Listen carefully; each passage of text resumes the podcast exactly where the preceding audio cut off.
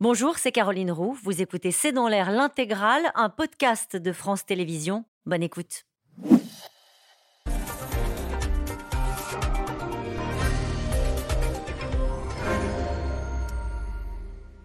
Bonsoir à toutes et à tous. Demain s'ouvre en Égypte la COP 27, 27e du nom, donc avec la présence de 120 chefs d'État, mais pas Xi Jinping, le président de la Chine, la Chine qui est pourtant le premier pollueur de la planète. Alors question, à quoi servent ces grands-messes mondiales sur le climat?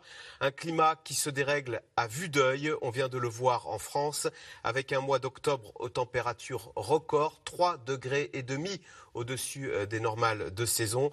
On a vu ainsi des fraises bourgeonner dans nos jardins, tandis que dans les Alpes, on s'interroge sur l'avenir du ski.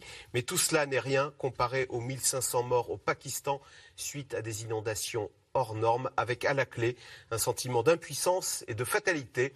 C'est le sujet de cette émission de ce C'est dans l'air, intitulée ce soir COP27, les regards tournés vers la Chine. Pour répondre à vos questions, nous avons le plaisir d'accueillir Françoise Vimeux. Vous êtes climatologue, directeur de recherche à l'Institut de recherche pour le développement.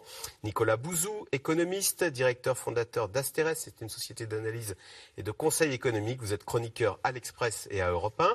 Frédéric Danhé, vous êtes journaliste, spécialiste des questions environnementales. Je cite votre dernier livre, Rencontre avec des écolos remarquables. C'est aux éditions de Lachaud et Niestlé.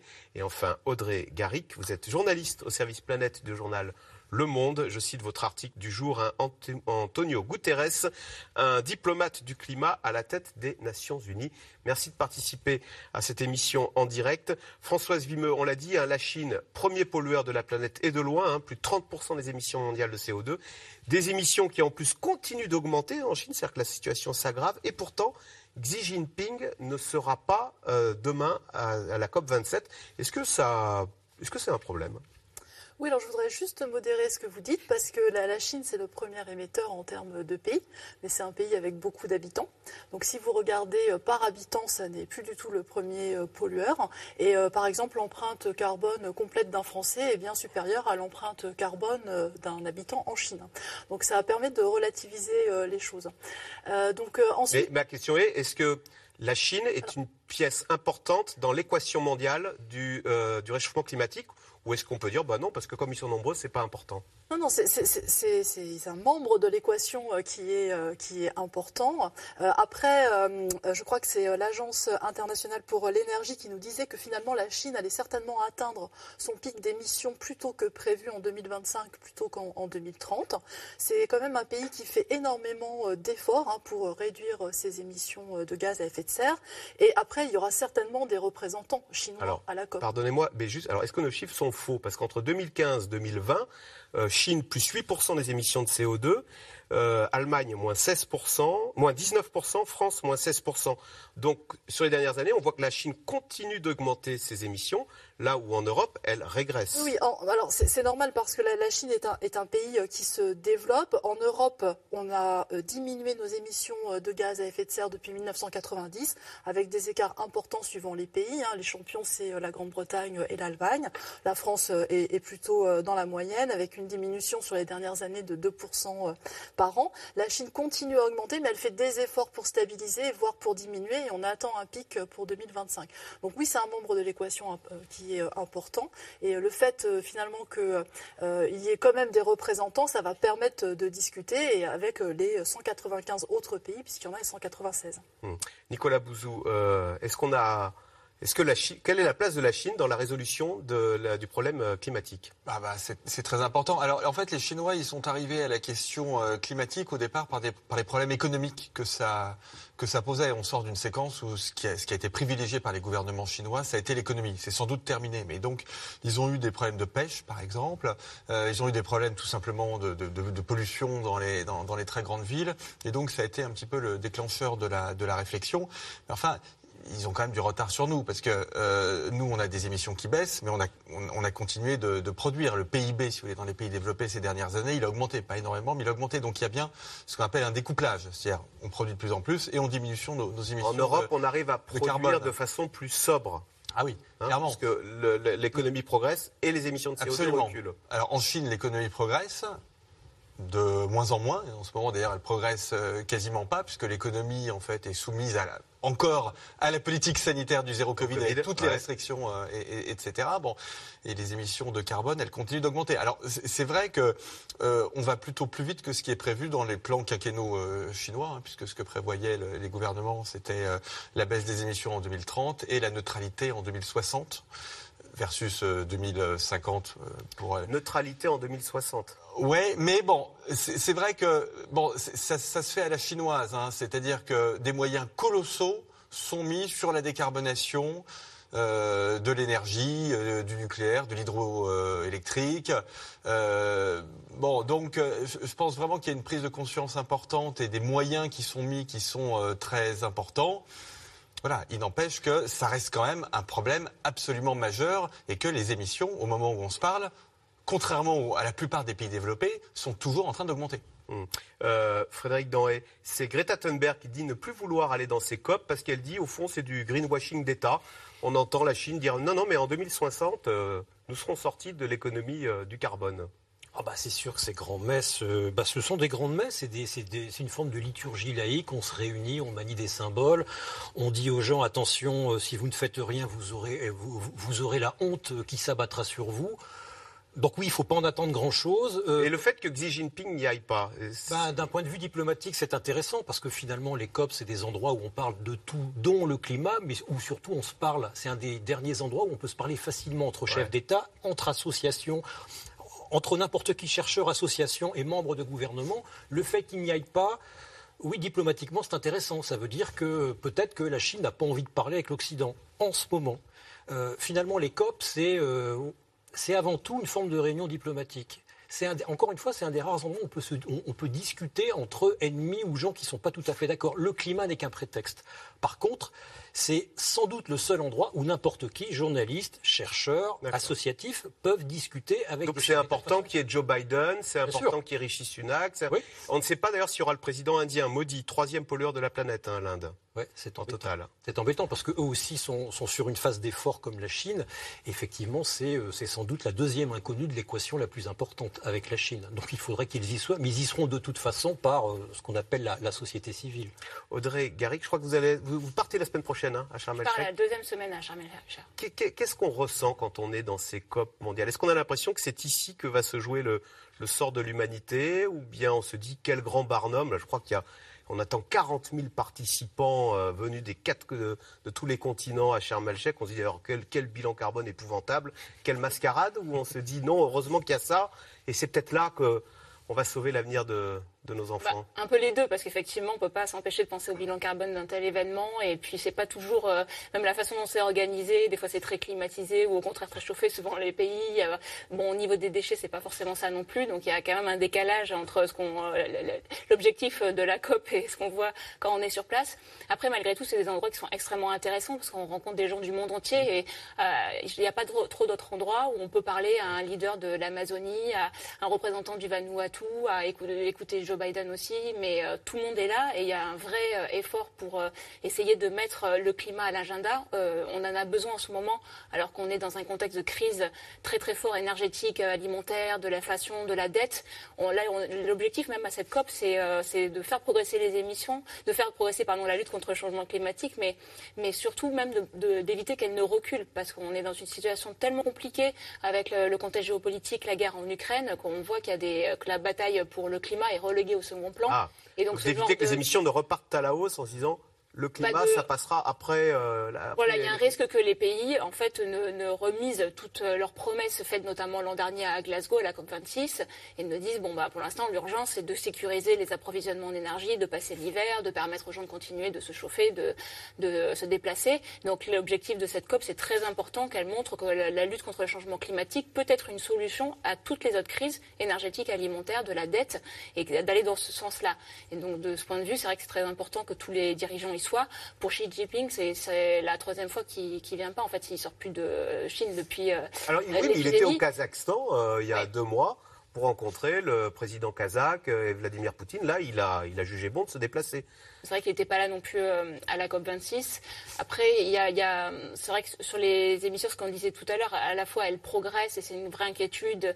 Et la Chine continue de produire massivement du charbon, de, construire des nouvelles centrales à charbon, alors qu'ils ont des objectifs qui sont d'atteindre un maximum leurs émissions en 2025 ou 2030, mais en tout cas qui pourraient atteindre. Ils sont en, train d'ouvrir plus de centrales à charbon que l'ensemble du parc des centrales à charbon qu'il y a en Europe. Hein. Oui, tout à fait. Mais dans le même temps, ils développent massivement les renouvelables, donc ils sont dans une position assez euh, prudente de continuer à maintenir leurs objectifs climatiques tout en voulant sécuriser la question énergétique, qui est pour, eux très très euh, important, une question aussi de, sécurité nationale. Donc ils sont assez illisibles, ils font, ils font beaucoup d'efforts dans le renouvelable, mais en même temps, ils continuent d'ouvrir des centrales à charbon. Ils font les, deux en même temps et c'est vrai qu'il y a un peu la question de savoir comment ils vont y parvenir. Après, tous les observateurs jugent que les, les Chinois ils sont spécialistes du fait de, de surperformer par rapport à leurs engagements, d'aller plus vite et plus loin par rapport euh, à ce qu'ils ont promis. Donc tout le monde est assez optimiste sur le fait qu'ils arrivent avant 2030, donc en 2025.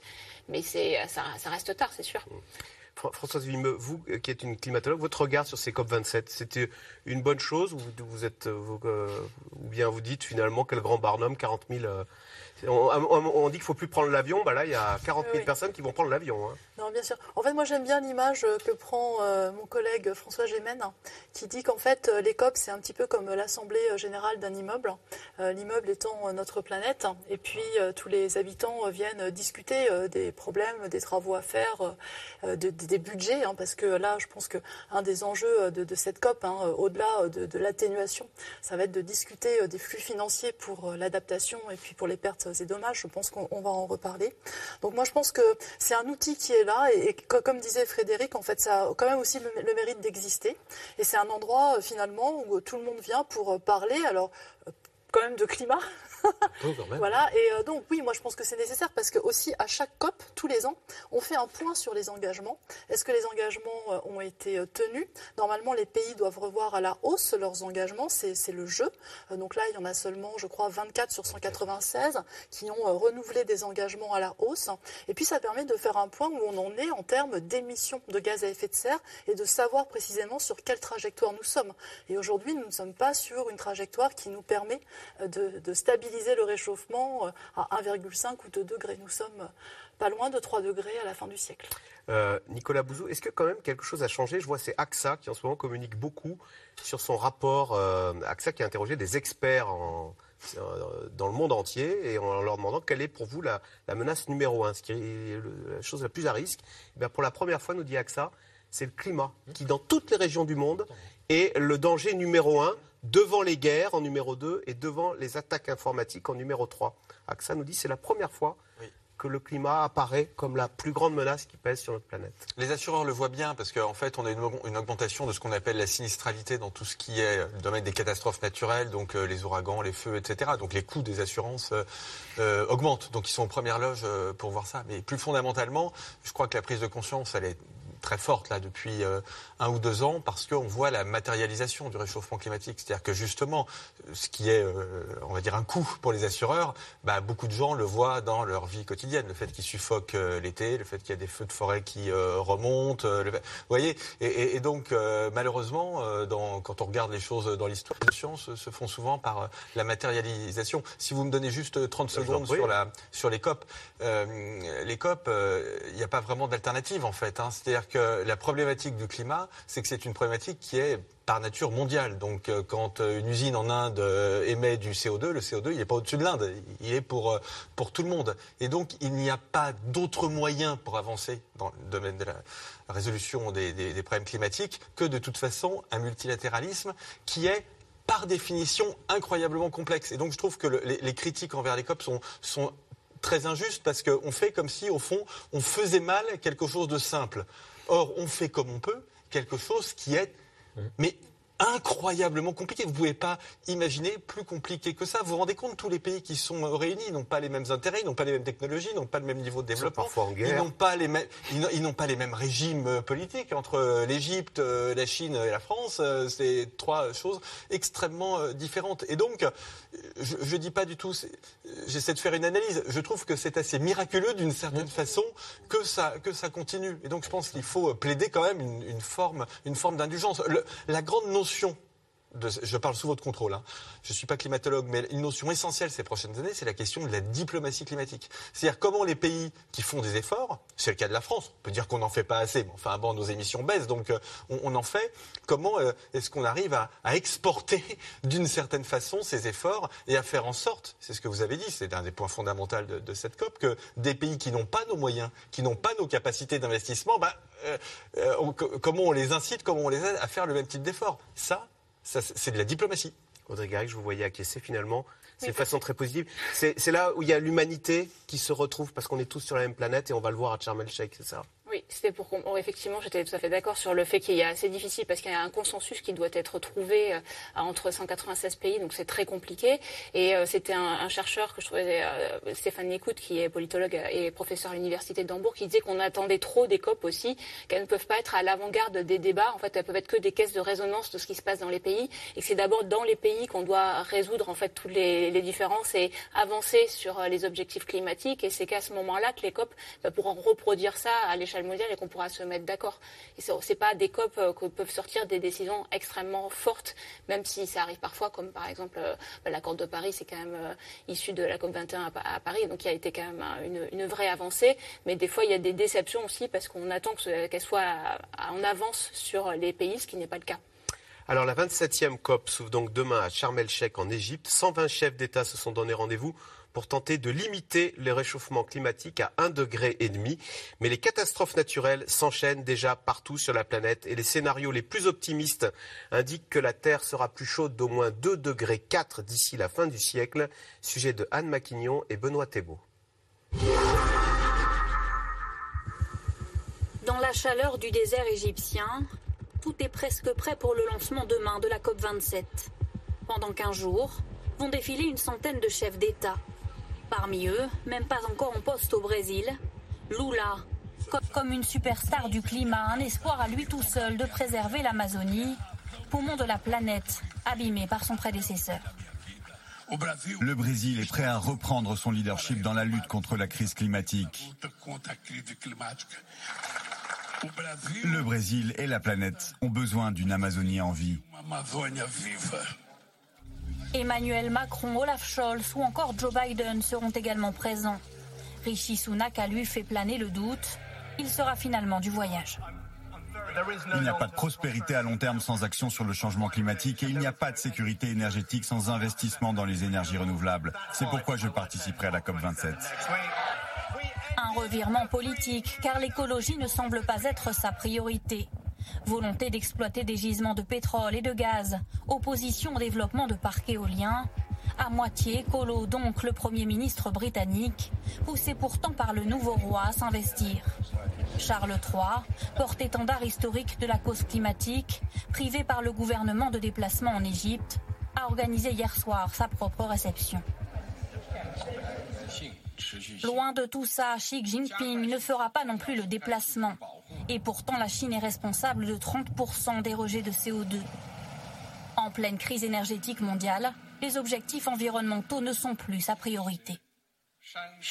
La Chine va avancer rapidement dans une révolution énergétique. Le charbon sera utilisé de manière plus propre et plus efficace et nous allons accroître la planification et le développement d'un nouveau système énergétique. L'absence de la Chine laisse craindre de trop petites avancées face à un climat de plus en plus déréglé. Terribles inondations au Pakistan, 1700 personnes tuées. En Europe, 600 000 hectares de forêts brûlés dans des incendies. Sécheresse et chaleur hors norme en France. Après l'été de tous les records, le thermomètre a explosé en octobre avec des températures 3,5 degrés au-dessus de la normale. Une fois de plus, le patron de l'ONU martèle l'urgence à agir plus vite et plus fort. Les engagements mondiaux et nationaux en matière de climat sont pitoyablement insuffisants. La fenêtre permettant de limiter l'augmentation de la température mondiale à 1,5 degré se referme rapidement. Dans le cadre des politiques actuelles, le monde se dirige vers un réchauffement global de 2,8 degrés d'ici à la fin du siècle. En d'autres termes, nous nous dirigeons vers une catastrophe mondiale.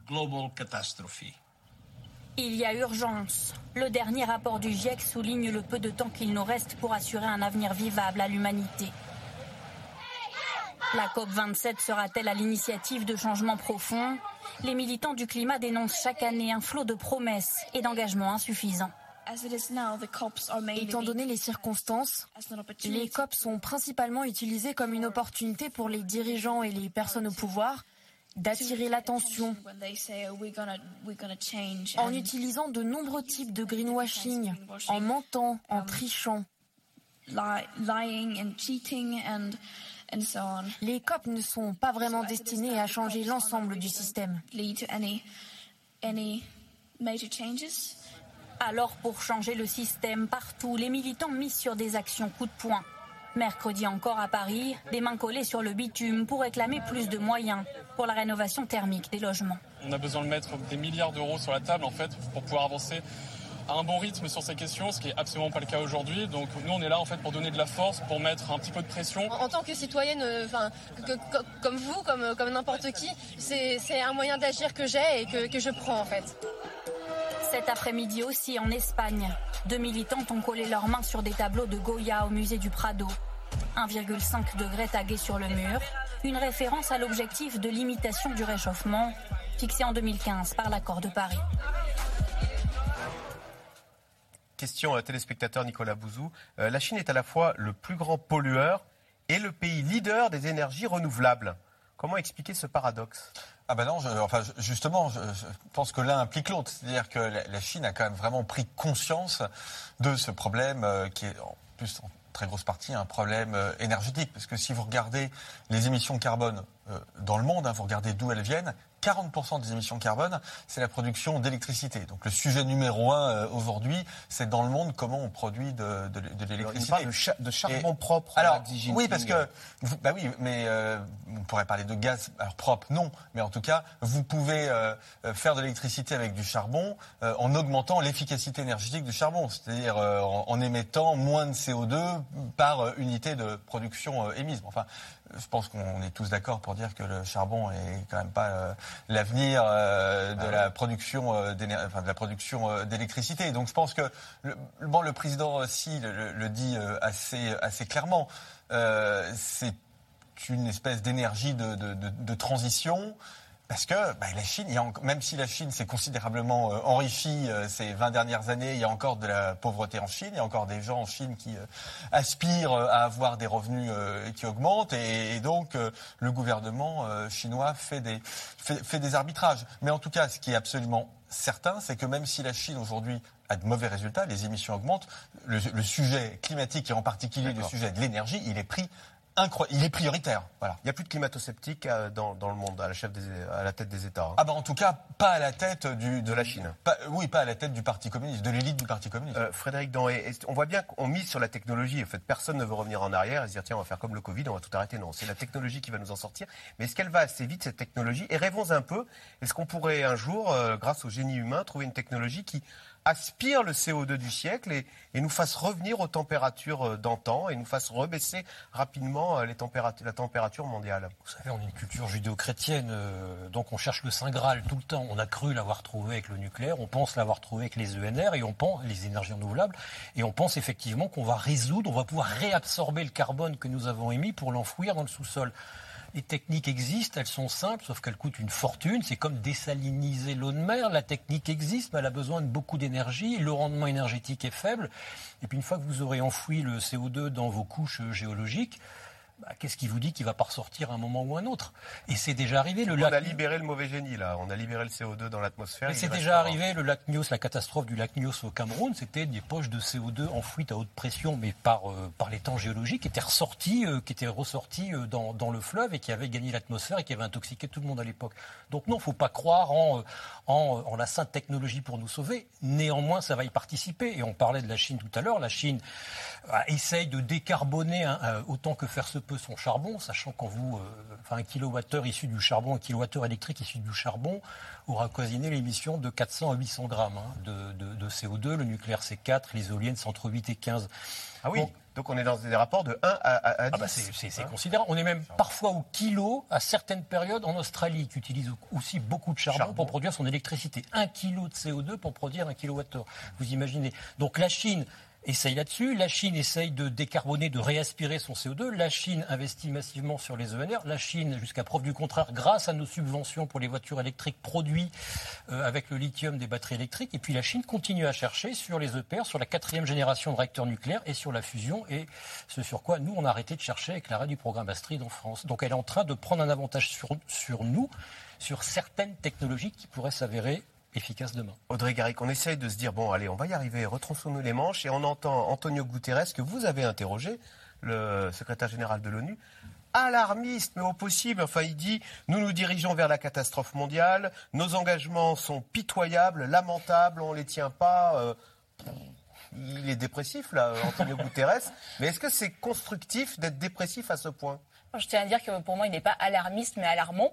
Euh, c'est-à-dire qu'il n'exagère pas la réalité scientifique euh, derrière ses discours. C'est très, très. Euh, il s'appuie seulement sur les rapports du GIEC et qui, qui sont totalement alarmants. Quand on voit en fait la, les trois rapports qui ont été publiés récemment par le GIEC qui montrent à quel point la crise climatique bah, touche désormais le monde entier, toutes les régions du monde et a des effets sur la sécurité énergétique, sur les, les côtes, sur les villes, sur l'agriculture, sur la santé. C'est tout le monde qui est déjà touché. mais la catastrophe, elle est là. Mais est-ce que le risque quand on décrit une catastrophe comme ça et face à un problème incommensurable, c'est de faire l'autruche, de dire bon bah euh, d'être fataliste. Je pense que c'est très important en fait qu'il ait un langage fort pour montrer que c'est très grave parce que c'est très grave. En fait, on va quand même vers un réchauffement qui est extrêmement problématique et qui va être douloureux pour euh, tout le monde.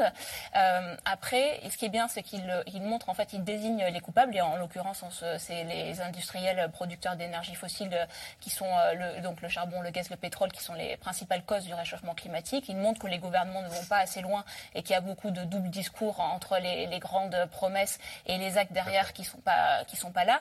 Mais ce qui est derrière ces discours, il a aussi une diplomatie en fait active qui est d'aller voir pays par pays pour voir comment on peut les aider à accélérer la lutte contre le changement climatique. Et il ne fait pas de name and shame, il ne pointe pas des pays en particulier. Et c'est là où ça peut être assez euh, équilibré euh, dans son discours d'avoir des, des, grands discours généraux, de pointer le G20, donc qui est responsable de 80% des émissions de gaz à effet de serre, mais de pas dire c'est tel pays qui est responsable parce que en fait il pousse ces pays à aller plus loin. Françoise Vimeux, en préparant cette émission, je sais que vous avez dit si on n'avait rien fait, on serait peut-être parti vers des plus 5 et des plus 6. Bah, est-ce que vous n'êtes pas beaucoup plus euh, encourageante que Antonio Guterres en nous disant, bah, voyez, euh, on a quand même évité une surcatastrophe avec plus 6 degrés à la fin du siècle. Oui, alors en, fait, euh, il, faut le dire, là on est sur des trajectoires qui nous emmènent à, 2,8 degrés à la fin du siècle. Donc c'est quand même grave. Hein. Euh, Aujourd'hui, on est à plus 1,2, 1,2. On est quasiment à 1,2 par rapport euh, à la fin du 19e siècle, début du 20e siècle. On voit, c'est une moyenne, bien sûr, il y a d'énormes disparités spatiales, on peut en, reparler. On, voit déjà hein, les impacts du changement climatique avec 1,2 degré, donc avec quasiment 3 degrés, hein, parce que c'est de 8 avec plus ou moins euh, une incertitude. C'est des impacts encore plus forts. Il y, a une relation, je veux dire, très linéaire entre extrêmes météorologiques et euh, degrés euh, de réchauffement. Euh, ceci étant, il faut le dire aussi, le précédent rapport du GIEC en, en 2013 avait euh, des scénarios d'émissions de gaz à effet de serre qui nous emmenaient vers des réchauffements de 5 à 6 degrés à la fin du siècle. Euh, ce sont des, scénarios qui deviennent de moins en moins probables parce qu'il y a aujourd'hui quand même des politiques environnementales et aussi parce qu'on a précisé euh, ce qu'on appelle dans notre jargon la sensibilité climatique, hein. c'est-à-dire que c'est beaucoup plus clair pour nous comment le climat réagit à un doublement de dioxyde de carbone par exemple. Donc les, les scénarios qui étaient de 5-6 degrés à la fin du siècle s'éloignent, mais on ne peut toujours pas euh, les éliminer totalement parce que finalement, on ne sait pas si ces politiques environnementales euh, vont progresser, s'améliorer. On n'est jamais à l'abri, euh, je ne sais pas, d'une situation géopolitique qui ferait que finalement, on laisse tout tomber. Et puis, on a aussi des incertitudes sur la variabilité naturelle du climat. Et donc, effectivement, ça devient de moins en moins probable, mais on ne peut pas complètement les écarter. Alors avec la hausse inexorable des températures, la neige pourrait commencer à manquer en montagne, même en hiver. Les stations de ski craignent de voir leur activité économique disparaître à terme. Alors faut-il s'adapter ou tout simplement abandonner l'idée de faire du ski dans certains endroits? Eh bien vous allez le voir dans ce reportage tourné dans les Alpes d'Aubry-Perrault et d'Arnaud Fora. Euh, le débat est très vif au sein même de la population locale. On regarde. Comme un cadeau du ciel que l'on espère voir arriver chaque hiver ici. Hier à Champs-Rousse, les tout premiers flocons de la saison. Certains bravent déjà le froid. Mais celui qui a encore plus le sourire, c'est Christopher, le directeur de l'Office du tourisme. Ah bah là, c'est des réveils de montagnards rêvés. Là. Quand on se réveille et qu'il y a de la neige, on l'attendait. C'est dans l'esprit de tous les montagnards. Je pense qu'on est, est tous excités euh, au mois d'octobre, novembre. On se sent rassurés. Rassurés pendant un automne particulièrement doux. D'année en année, le manque d'enneigement inquiète de plus en plus. Alors la station s'appuie sur des retenues collinaires comme celle-ci pour produire de la neige de culture. Ce type de lac artificiel qui fait polémique ailleurs est essentiel ici selon eux. On aura des années chaotiques. Voilà, il y aura des années où il va tomber une surquantité de neige et puis des fois on en aura beaucoup moins. Mais c'est vrai que c'est ce qui va nous permettre de tenir dans le temps euh, une quinzaine, une vingtaine d'années, euh, trentaine d'années euh, supplémentaires pour l'exploitation et pour l'activité ski. Des stations de ski en sursis à plus ou moins long terme. À Champs-Rousse, on a donc décidé d'investir dès maintenant des millions d'euros sur l'été. Alors un projet avec euh, notre tyrolienne, la plus longue tyrolienne du monde à pylône. On est à 1700 mètres, on a encore de la chance, mais euh, c'est juste reculer le temps. Et tout ça fait partie de, de ce qui nous permettra de survivre dans les années à venir. Survie économique et écologique. Champs-Rousse a obtenu le label Flocon Vert qui récompense les stations engagées pour un tourisme durable. Mais en bas de la vallée à Grenoble, selon ces militants associatifs, la montagne brûle et les domaines skiables regardent encore ailleurs. Quelqu'un qui nous dit ouais c'est super on a mis une dameuse à hydrogène, on peut pas lui dire c'est pas bien. C'est comme un pansement, euh, voilà. Sauf que la dameuse à hydrogène, pour de vrai, elle ne va pas changer du tout notre rapport à la montagne. Mountain Wilderness encourage les stations à revoir tout leur fonctionnement avant qu'il ne soit trop tard. Si on attend le bout du bout, mais putain la violence que ça va être mais donc maintenant, ne pas engager maintenant les efforts de transition, c'est irresponsable. En fait, en montagne, il faut vraiment voir le tourisme comme une industrie. Et du coup, là, on parle de reconversion industrielle. Et, euh, je pense qu'il faut le penser comme tel. Euh, moi, je suis originaire des Hauts-de-France. Il y a eu la reconversion des mines. Euh, il y a eu une, crise hein, sociale et un choc, un choc de l'emploi. Bah, Peut-être que là, on sait qu'on peut anticiper, justement, engager la transformation. Bah, Allons-y, attendons pas de face au mur. Au pied du mur, certains le sont déjà. Le paysage est encore bien vert dans le massif voisin. En 50 ans, il a perdu 40 cm d'enneigement, rendant la station de Saint-Pierre de Chartreuse moins attractive pour les investisseurs. Mais son heure n'a peut-être pas encore sonné. Les habitants ont décidé de gérer eux-mêmes leur station. Les sujets que vous voulez euh, aborder ce soir, donc moi j'ai noté déjà la question de la tarification. Et à six semaines de l'ouverture, il faut apprendre à travailler ensemble. Vous avez des moniteurs de ski, vous avez des associations, vous avez des magasins de sport, des euh, professionnels de la communication, tout ce qui est le milieu du ski représenté. Et eh ben voilà, c'est son avenir. Nous, nous, c'est passé, mais lui, c'est son avenir. Donc voilà, on, on joue son avenir. Leur pari Imaginez la station du futur. Tout reste à inventer, mais ils promettent déjà plus de nature, moins de canons à neige, un enjeu vital. Fermer une station, euh, bah, c'est quelque chose qui meurt. S'il n'y a, rien qui vit, qui naît à côté, eh ben on peut se dire que c'est un, territoire qui meurt petit à petit. On ne sait pas ce que ça va devenir, effectivement. Donc ça sera peut-être des emplois euh, dans le bâtiment, c'est peut-être des emplois euh, aussi sur l'école, parce que voilà, quand il y a des baisses d'activité, bah, il y a des, élèves en moins. Donc c'est toute une dynamique qu'il faut essayer de conserver. Comment remettre en marche un modèle qui s'essouffle? Le 21e siècle pourrait être celui de la disparition de la neige dans les stations, selon les scénarios scientifiques. Question téléspectateur Audrey Garrick, c'est Denise dans le Puy-de-Dôme. Les stations de ski vont-elles être obligées de fermer définitivement?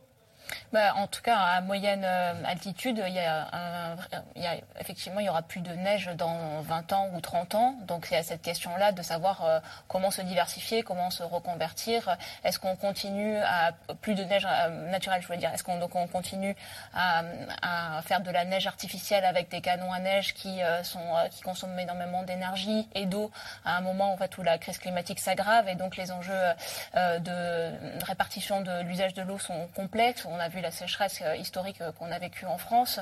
Est-ce qu'on continue donc euh, d'utiliser cette eau pour des usages limités pour une certaine catégorie de population plutôt aisée qui va skier?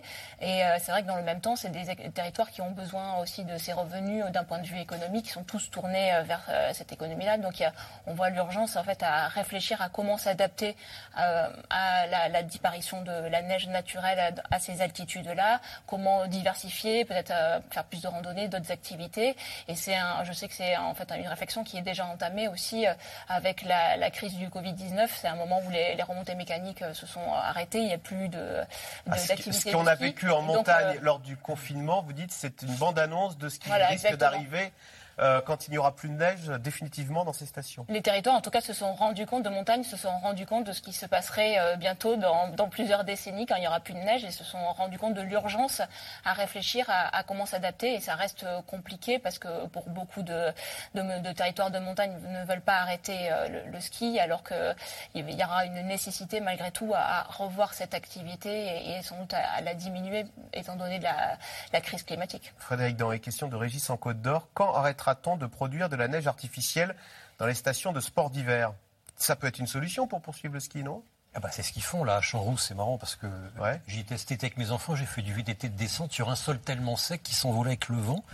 Et, euh, et, les pistes de VTT de descente sont jalonnées des pylônes euh, que, sont, euh, que sont les canons à neige, tous reliés à un gigantesque bassin.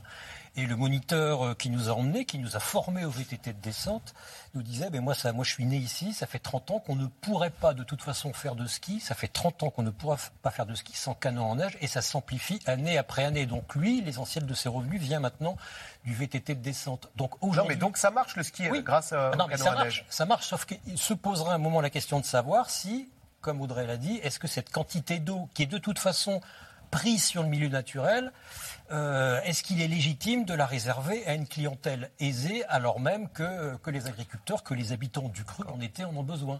La question se posera. En tout cas, c'est certain, et ça fait 20 ans qu'on le sait. Quand on parle d'urgence, ça fait 20 ans qu'on sait, via les rapports du GIEC, et en France, que jusqu'à 1500, 1600 mètres, il y aura sans doute plus de neige au milieu du 21e siècle. Donc elles ont eu tout le temps, ces stations de ski, de s'adapter. Et celles qui redécouvrent l'eau tiède aujourd'hui en se disant, bah zut, il n'y a plus de neige, franchement, c'est un peu facile ensuite euh, de, réaménager le territoire juste pour elle. Euh, ça fait 20 ans qu'on le sait. Mmh. Donc Nicolas Bouzou, on va quand même tous entrer en pénitence là. non mais il y a les terrains de golf. Euh, moi je joue pas au golf, ça m'est égal, mais petit à petit, on s'aperçoit que de luxe. voilà, le golf, on les, on, les, saccage. On peut plus prendre l'avion. le ski, bon bah, va falloir se faire une raison, c'est terminé. Non, pas. Alors attendez, je pense qu'il y a beaucoup de choses dans, dans, dans, ce que vous dites. Euh, non, mais... non, non, mais la question de l'avion que je trouve passionnante, l'avion, il y a des solutions et c'est un secteur qui se décarbone euh, vite en réalité. Le ski, c'est plus compliqué. Moi, je pense que la, euh, la taille du secteur du, du ski va diminuer. Bah oui.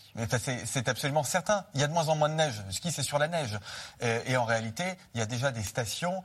Moi, je suis un piètre skieur. Je skie plutôt bas, euh, 1200, 1300. Il n'y a plus de neige. Il y en a déjà plus, donc ce sont des, stations alors qui vont faire autre chose. Euh, je parle du secteur du ski. En revanche, du point de vue géographique, je trouve que ça a été euh, très bien dit euh, par quelqu'un dans, le reportage qui, prenait l'analogie de la désindustrialisation. Je, je, dans, donc dans, certains territoires en France, on a connu ça dans le Nord et dans l'Est. Je trouve que c'est une très bonne analogie et certains territoires commencent à le faire avec du succès. C'est toute la, la, problématique de l'allongement au fond de la saison touristique et mettre en place une saison touristique l'été, par exemple, parce que la montagne sans neige, ça peut être quelque chose d'absolument euh, formidable euh, aussi. Mais en revanche, ce serait faux de, dire que le ski qui a été au fond un alors ça a toujours été assez cher le ski, mais enfin disons que c'était quelque chose qui pouvait quand même être un loisir de classe moyenne. Je, pense. Je pense que c'est quelque chose qui va devenir euh, un, de loisir hein, de luxe. petit. Hein. Eh bien ça, je pense qu'on on en aura de, on en aura de moins en moins. Euh, Françoise Vimeux, est-ce qu'en fait, voilà, on réalise que ce sont notre style de vie hein, qui va changer parce que euh, dans les montagnes, alors il paraît que la, température augmente deux fois plus vite, et même on apprend qu'en Europe, les, températures augmentent deux fois plus vite que dans le reste du monde. Donc euh, on ne se rend pas compte de ô combien euh, nos, loisirs vont devoir prendre en compte cette nouvelle réalité et notre vie.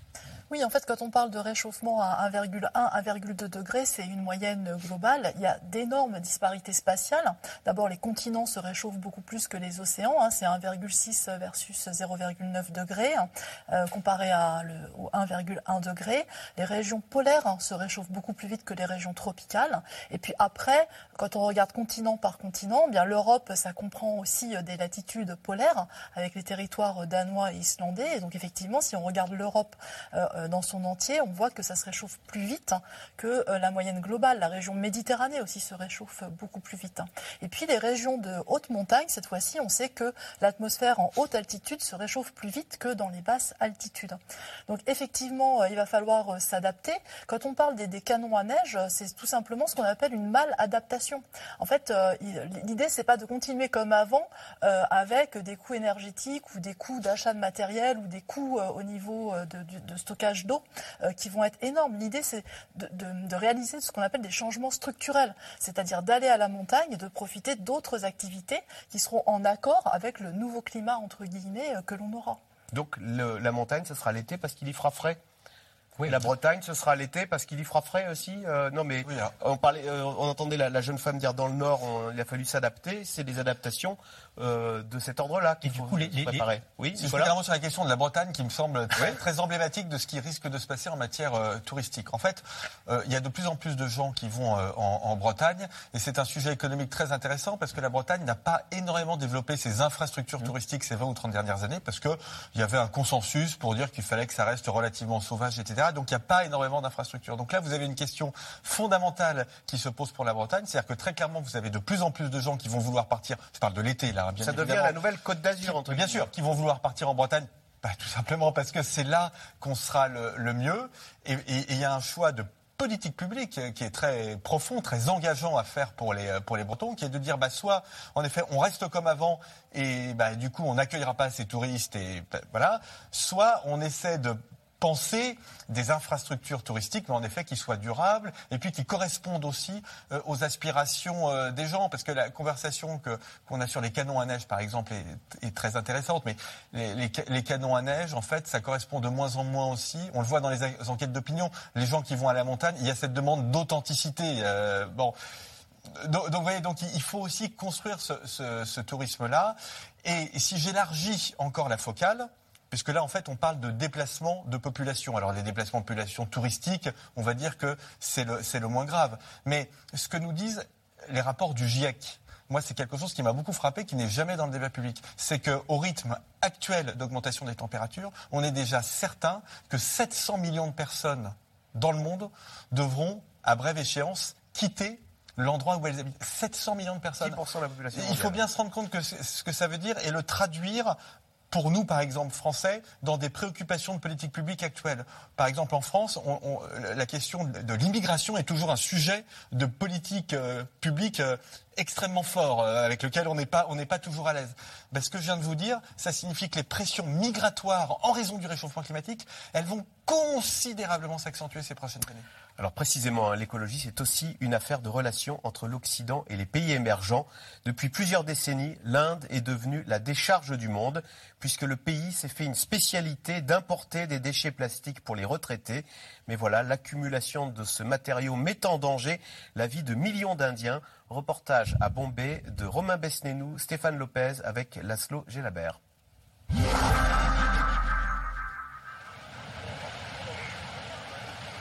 Elle est considérée comme la plage la plus polluée au monde. À chaque sortie en mer, ce pêcheur de 55 ans constate l'accumulation de plastique sur les côtes, au point de faire fuir les bateaux et surtout les poissons. Ça en devient invivable. Et encore, ce que vous voyez n'est que la partie visible de l'iceberg. Sous la surface, sous la plage que vous voyez là, il y a plusieurs couches de déchets plastiques agglutinés sur plusieurs mètres, sous le sable. C'est tellement énorme que c'est devenu impossible à nettoyer. Pour la nature, c'est dramatique. Avant, on comptait une centaine d'espèces de poissons dans ces eaux. Aujourd'hui, il n'y en a plus que six. Des fonds marins, au fin fond des quartiers populaires, où les enfants vivent au milieu de ces montagnes de détritus et contre lesquelles se bat Arnan Penarar. Tu vois ici, il brûle du plastique. Cet activiste a toujours vécu à Bombay. Dans ce bidonville de la capitale indienne, il a vu l'eau de ce canal disparaître. Vous voyez tous ces sacs plastiques qui flottent dans l'eau? Ils sont jetés là, comme ça. Sa principale inquiétude, les conséquences sur la santé des habitants exposés à des matières extrêmement dangereuses. Tout le plastique est aussi brûlé pour des besoins industriels. Les fumées sont très toxiques et cancérigènes et les gens qui habitent ici ne se rendent pas compte. Certains ne sont même pas au courant des risques qu'ils prennent en respirant cette air. Une population intoxiquée, livrée à elle-même dans un quartier où en plus des fumées, flotte aussi un sentiment d'abandon. Tout le monde s'en fout de nous, ils s'en foutent qu'on vive dans du plastique. L'État ne fait rien et vient même déverser encore plus de plastique dans les décharges. On n'en peut plus de cette fumée qui nous intoxique. Ce matériau est si présent dans nos vies que cela prendra des années avant de pouvoir s'en débarrasser. Et il faudra investir énormément d'argent pour y arriver. Alors si le monde veut nous aider, si le monde veut que l'Inde et les autres pays en développement arrêtent le plastique, qu'ils viennent investir ici dans les nouvelles technologies renouvelables. En attendant les nouvelles technologies, le recyclage est devenu un business. Tous les objets ramassés dans la rue sont stockés dans ces grands sacs de toile, portés par ces travailleurs. Avant d'être recyclés dans des conditions dangereuses, ces tonnes de plastique sont minutieusement triées. Dans cette cabane en tôle, trois ouvriers décortiquent un à un les objets rapportés. Le quotidien éprouvant de Davy, trieur depuis 20 ans. Je travaille ici de 9h du matin à 9h du soir. Ce que je fais, c'est que je sépare les petits éléments les uns des autres et je les trie en fonction de leur potentielle réutilisation. Après, ils passent de mains en main pour être recyclés. Pour nous ici, le plastique, c'est toute notre vie. On gagne notre croûte en travaillant le plastique. Moi, je ne sais rien faire d'autre. Je ne sais pas écrire, je n'ai pas beaucoup de culture. Si vous m'enlevez le plastique, qu'est-ce que je ferai d'autre? Nos vies en dépendent. Petit à petit, l'Inde tente de sortir de cette dépendance. Le 1er juillet dernier, le gouvernement a interdit l'utilisation d'objets en plastique à usage unique. Une goutte d'eau dans un océan de déchets. Frédéric, un remarquable reportage de Romain Besnénou et de Stéphane Lopez, parce qu'on réalise qu'en fait, euh, on parlait de la responsabilité de la Chine, mais pour faire simple, la Chine fabrique pour nous, et derrière, c'est l'Inde qui dépollue pour nous, qui recycle pour nous.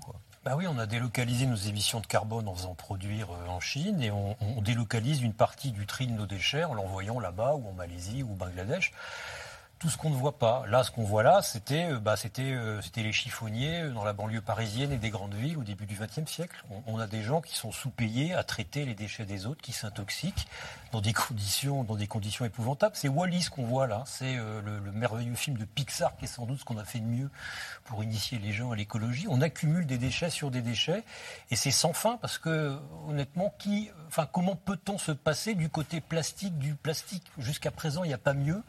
Euh, pour, euh, pour transporter. Euh, enfin, on n'a rien trouvé de mieux que le plastique pour emballer, pour transporter des choses à moindre coût.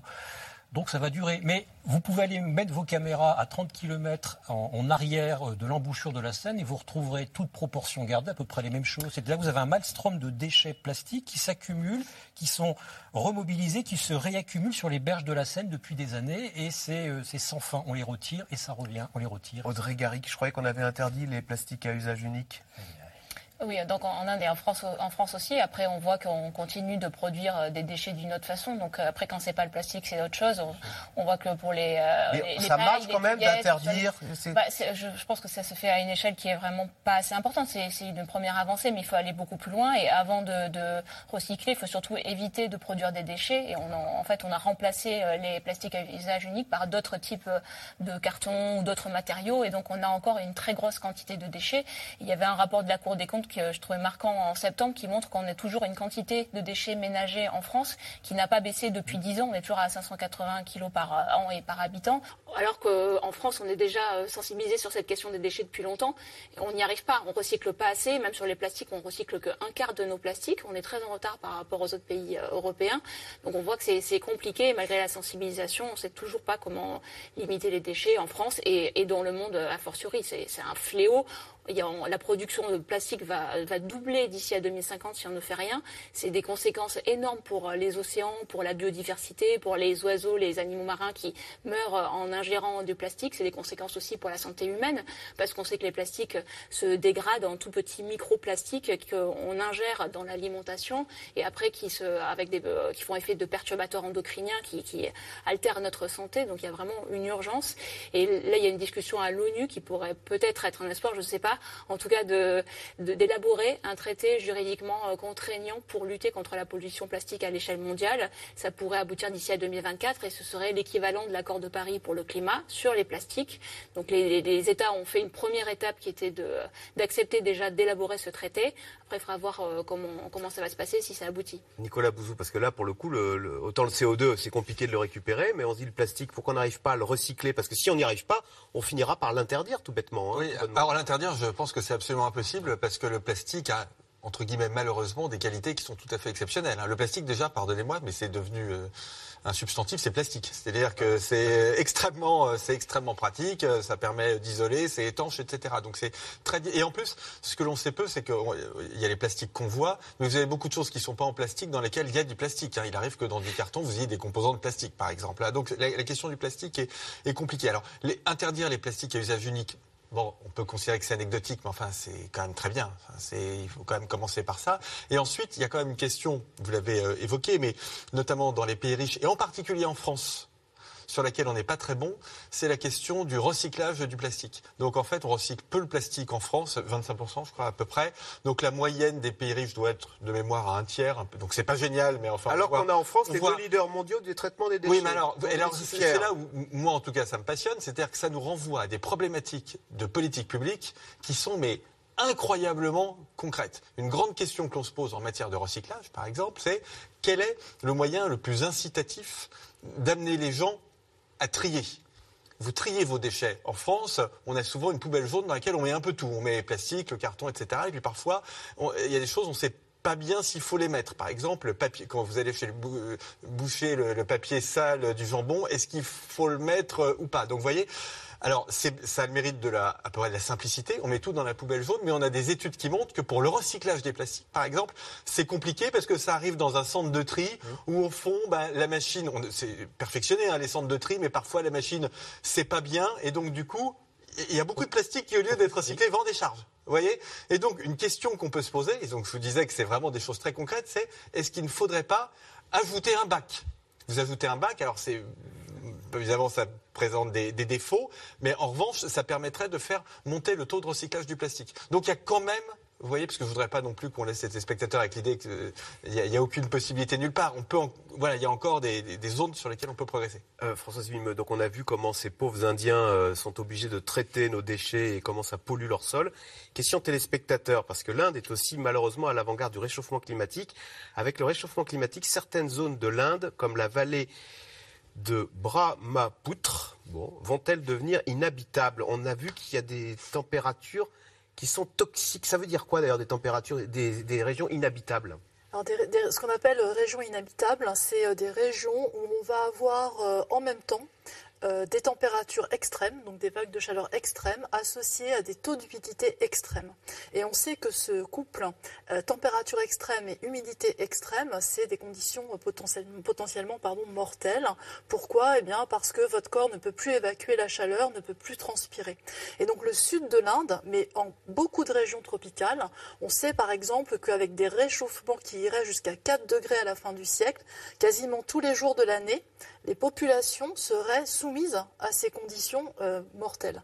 Je, crois, je crois qu'on ne se rend pas bien compte en fait, hein, euh, mais il y avait dans le, second volume du GIEC sur l'adaptation une carte qui moi m'a vraiment marqué. Hein, où on voit ces régions, donc c'est le sud de l'Inde, c'est une partie du Sahel, c'est une partie de l'Amérique du Sud tropicale, où ces régions deviennent inhabitables quasiment tous les jours de l'année.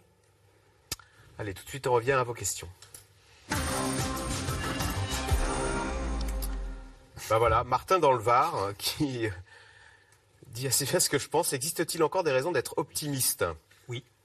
Oui, moi, ça fait dix ans que je me balade en France et je vois des collectivités, des entreprises, des assos, des citoyens qui font des choses que je pensais être euh, impossibles, que je pensais ne, jamais voir de mon vivant. Il y, a, plein de choses qui sont en train de se faire et notamment euh, je parle devant un économiste. Les grandes entreprises, moi je l'ai vu, aller beaucoup plus vite que les États, que les gouvernements pour au moins la prise. souvent accusés de greenwashing, de faire semblant. Mais le, greenwashing, c'est aussi une peinture. Coca-Cola est l'un des sponsors de la COP 27. Mais ça finit par obliger parce que ça percole jusqu'à l'intérieur, jusque chez les collaborateurs, comme disent les grandes entreprises. Et non seulement moi je vois des grandes entreprises évoluer sur le climat, mais également faire le lien avec la biodiversité, y compris le monde des assurances, qui essaye de savoir comment mettre un prix à une nature qui est en train de se dégrader. Ah oui, parce que eux, ils sont directement concernés, le monde des assurances. Pas encore, mais ils pourraient l'être, parce qu'ils se disent que, euh, voilà, euh, pour éviter l'inondation, euh, c'est bien de faire du génie civil, mais si on maintient une prairie, si on maintient une tourbière, bah, ça peut peut-être éviter de perdre de l'argent demain, de la, voilà, en assurant un ouvrage d'art qui se montrerait inutile.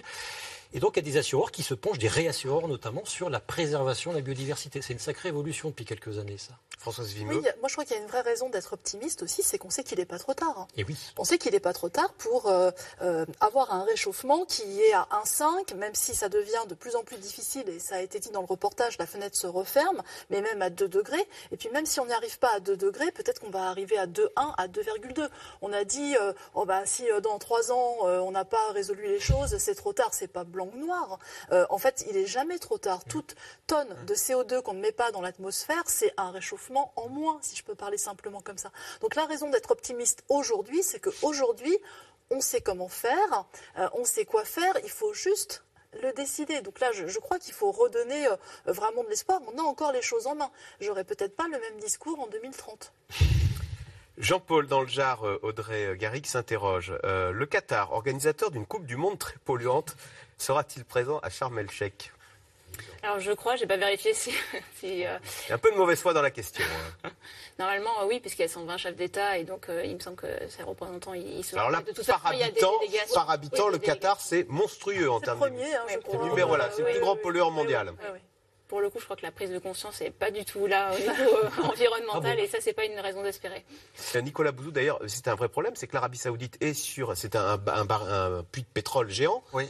Euh, comment ça va se passer euh, Parce qu'eux, ils ont tout intérêt à pomper, à pomper, à pomper, et après moi le déluge. Alors, ils ont quand même cette, euh, réflexion. Il y a beaucoup de, réflexions. il y a même un plan, en fait, de, politique publique de l'après-pétrole en Arabie Saoudite. Donc, si vous voulez, on, peut faire tous les reproches du monde à ces, gouvernances et des régimes autoritaires, etc. Mais enfin, ils ont une vision de l'économie qui est quand même très pragmatique, et donc ils ont en tête un scénario qui n'est plus celui du, du, du pétrole. Donc, voilà, je, pense que c'est pour devoir se forcer à ne plus creuser, quoi. Mmh, attendez, non, non, mais je pense que c'est entre les deux. Enfin, pardonnez-moi, ce que pas très télévisuel. Hein. Je, suis, je, suis désolé, on préfère les, choses extrêmement euh, tranchées. Euh, ils, veulent des revenus du pétrole. On l'a encore vu euh, là dans le domaine géopolitique. Ils, font monter les prix, ils se débrouillent pour faire, montrer les, pour faire monter les prix du pétrole. Donc c'est clair.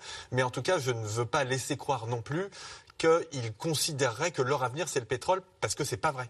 En tout cas, c'est pas ce qu'on voit dans les COP, puisque dans les COP, ils ne cessent de bloquer toute avancée euh, en matière de lutte contre le changement climatique. Ils n'ont de cesse de remettre en cause les rapports du GIEC, de dire que non, il ne faut pas limiter le réchauffement climatique à 1,5 degré, voire 2 degrés, qu'il ne faut pas aller plus loin, qu'il ne faut pas prendre de nouveaux engagements pour les États pour relever les objectifs climatiques. Donc, ils sont vraiment dans, une dynamique qui est de freiner au maximum l'action climatique depuis des années, et ça n'a pas changé les dernières années. Nicolas Bouzou, on a l'Agence internationale pour l'énergie qui dit que Vladimir Poutine a fait, sans le vouloir, énormément pour le climat parce qu'il a énormément accéléré la prise de conscience qu'il fallait sortir des énergies fossiles en Europe. Ce qui fait que l'AIEA, dans son dernier rapport, je parle sous votre contrôle, dit que le pic pourrait arriver plus tôt que prévu en 2025, le pic Ouais, de l'utilisation du carbone Alors là encore, je, je vais vous donner un exemple extrêmement euh, concret. Le débat, alors c'est très impopulaire en France, mais le débat sur les 110 km/h euh, sur, euh, sur, sur l'autoroute. En fait, on voit que c'est un débat, donc c'était complètement. On sait que ça économise beaucoup de, euh, beaucoup de pétrole, hein, le fait de passer de 130 à 110, parce que c'est pas liné... enfin, c'est vraiment très important. Et ce serait même en fait l'équivalent de nos importations euh, russes de pétrole, grosso modo. Donc vous voyez que là, vous avez une convergence en réalité entre la question géopolitique, c'est-à-dire on consomme, on arrête de consommer du pétrole russe parce que ça finance indirectement euh, l'armée russe, et euh, écologique, c'est-à-dire en effet on, on, on envoie moins de, on envoie moins de CO2. Alors je mets quand même une limite à ça c'est que euh, si vous regardez certains pays comme l'Allemagne, par exemple, qui se passent de gaz russe, ça peut les inciter à rouvrir des centrales à charbon qui font encore plus de CO2 que le, que le gaz. Voilà, la question Voilà, c'est est-ce qu'on sort par le haut avec des énergies propres ou par le bas Et en France aussi, puisqu'on a relancé la centrale à charbon de Saint-Avold, et, les terminaux méthaniers de ouais.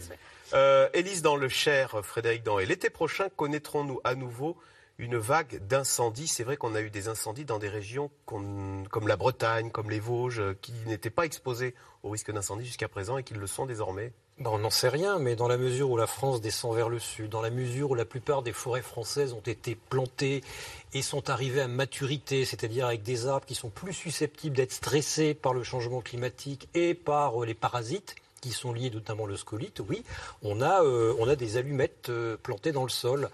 Et effectivement, même chez moi dans le Nord, la forêt de Mormal est en risque incendie. La forêt de Mormal entre Valenciennes et le Cateau est en risque incendie et le sera. Il y a des camions qui sont prépositionnés qui n'étaient pas prépositionnés avant. Donc c'est quasiment toute la France aujourd'hui qui est susceptible de connaître des incendies de forêt. Mais encore une fois, on ne peut pas prévoir. En tout cas, là-dessus, euh, les services de l'État, les préfectures et les pompiers sont prêts et apprennent des incendies qu'ils traitent régulièrement. Euh, Amélie, en Seine-Saint-Denis, euh, Françoise Vimeux, le réchauffement climatique va-t-il devenir un problème de santé publique en France dans les prochaines années? Est-ce que bientôt on va voir arriver l'été avec anxiété en disant Oh mon Dieu? C'est déjà le cas. Euh, Il y a eu une étude euh, de l'INSEE là, qui dit que suite euh, aux, aux vagues de chaleur qu'on a vécues euh, cet été euh, de- 2022, il y a eu à peu près 11 000 décès. Euh, C'est énorme. hein. Euh, donc euh, en 2003, on avait atteint, euh, je crois, un, un peu plus de 15 000 quand on regarde plusieurs mois après, parce qu'il n'y a pas forcément des conséquences immédiates. Donc, enfin, il- me semble que c'est déjà le cas. On voit arriver l'été quand même avec un peu d'angoisse, à la fois en termes de santé, aussi en termes de bien-être. hein. Aussi avec l'étalement de la saison estivale et des vagues de chaleur qui peuvent arriver plus tôt, il y a quand même des questions qui se posent sur le mois de juin avec le fait qu'il y a encore bah, des crèches ouvertes, des écoles ouvertes, c'est la saison des examens. Et on a beaucoup de bâtiments publics qui ne sont pas adaptés. Ils ne sont pas euh, climatisés. non, je veux dire, non, non, non, non, c'est pas ça. C'est-à-dire qu'en fait, il n'y a pas eu de rénovation thermique qui fait que la chaleur ne rentre, enfin, rentre moins. Euh, donc, je pense qu'il y, a- beaucoup de questions autour des vagues de chaleur. Après, il y a aussi la question, on vient d'en parler, des incendies. Et ça, je pense que les gens qui ont vécu des incendies vont voir maintenant l'été arriver avec une certaine peur. hein, et je peux les comprendre. Parce que, non mais j'ai exprès la climatisation parce que c'est pour vous, c'est de la maladaptation. Comme vous dites, quand nous étions petits, les voitures n'étaient pas climatisées, elles le sont toutes aujourd'hui. Est-ce que dans une génération, comme en- au Japon, comme aux États-Unis, 90% des logements privés seront climatisés? Non, non, la, la climatisation, c'est. Alors, il va rester de la climatisation, par exemple, pour les hôpitaux, pour les EHPAD, mais la climatisation, c'est une maladaptation, d'abord parce que ça a un coût euh, énergétique, et ensuite parce que dans les villes, ça participe à ce qu'on appelle l'îlot de chaleur. En fait, euh, finalement, le froid que vous donnez à l'intérieur, eh bien, euh, bah, certes, il est à l'intérieur, mais vous recrachez du chaud euh, à l'extérieur. Donc, si dans un immeuble, tout le monde a euh, la climatisation, euh, vous ne pouvez plus du tout profiter de votre balcon un peu à l'ombre. Ça va devenir une fournaise. Donc, c'est vraiment une maladaptation, et la solution, elle passe par l'adaptation des villes aux vagues de chaleur. Donc, ça peut être la végétalisation, ça peut être la rénovation thermique des bâtiments. Au passage, vous gagnez aussi l'hiver, parce que finalement, la chaleur sort moins. Et donc, vous gagnez sur votre facture, donc vous gagnez en bien-être. Et, et- et vraiment, la climatisation, c'est à bannir. l'isolation plutôt dans les que- cas, oui, sauf dans les cas vraiment euh, où vous en avez besoin, et je pense vraiment aux hôpitaux. Pourquoi Xi Jinping ne, ser- ne sera-t-il pas présent à Sharm el-Sheikh? Audrey Garrick, vous qui y serez si vous vouliez interviewer Xi Jinping Alors, il, il me l'a pas dit personnellement. Ah.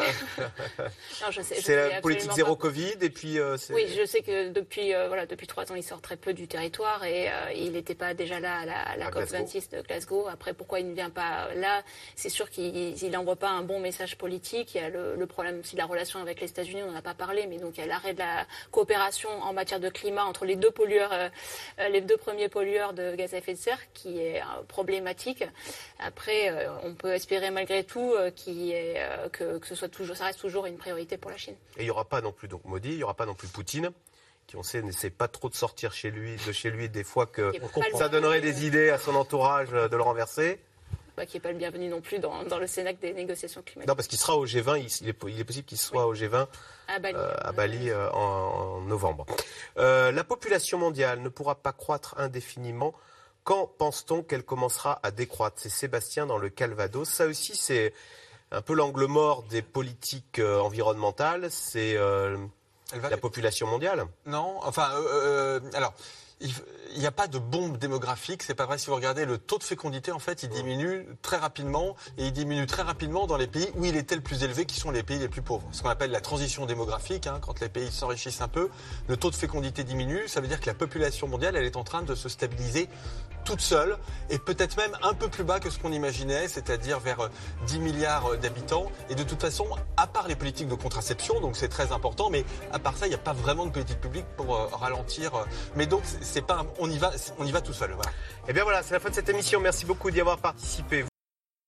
C'était C'est dans l'air, un podcast de France Télévisions. Alors s'il vous a plu, n'hésitez pas à vous abonner. Vous pouvez également retrouver les replays de C'est dans l'air en vidéo sur France.tv.